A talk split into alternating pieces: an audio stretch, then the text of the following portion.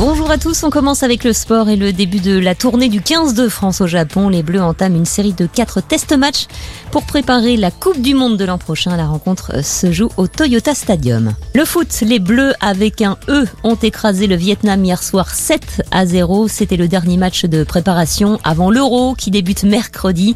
Les Françaises affronteront l'Italie dimanche prochain le 10 juillet. Et puis le Tour de France, deuxième étape aujourd'hui au Danemark, 202 km entre Roskilde et Nyborg dont 18 km au-dessus de la mer sur le pont qui relie les deux plus grandes îles du pays. Départ de la course à 12h35 avec le Belge Yves Lampart en jaune. Dans l'actualité également, les premiers départs en vacances du monde sur les routes. La journée est classée orange dans le sens des départs. Du monde aussi dans les gares et les aéroports où il va falloir s'armer de patience, surtout à Roissy. La grève des pompiers continue. Conséquence, un vol sur cinq est annulé. Des dizaines de milliers de personnes dans les rues. Aujourd'hui pour la marche des on attend 20 000 manifestants à Toulouse, 30 000 à Marseille.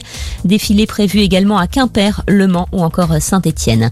Autre manifestation aujourd'hui partout en France pour défendre le droit à l'avortement.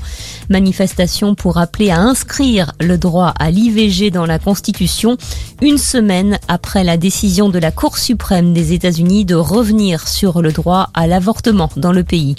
Une nouvelle aide américaine pour l'Ukraine. Le Pentagone a annoncé hier une aide militaire de 820 millions de dollars.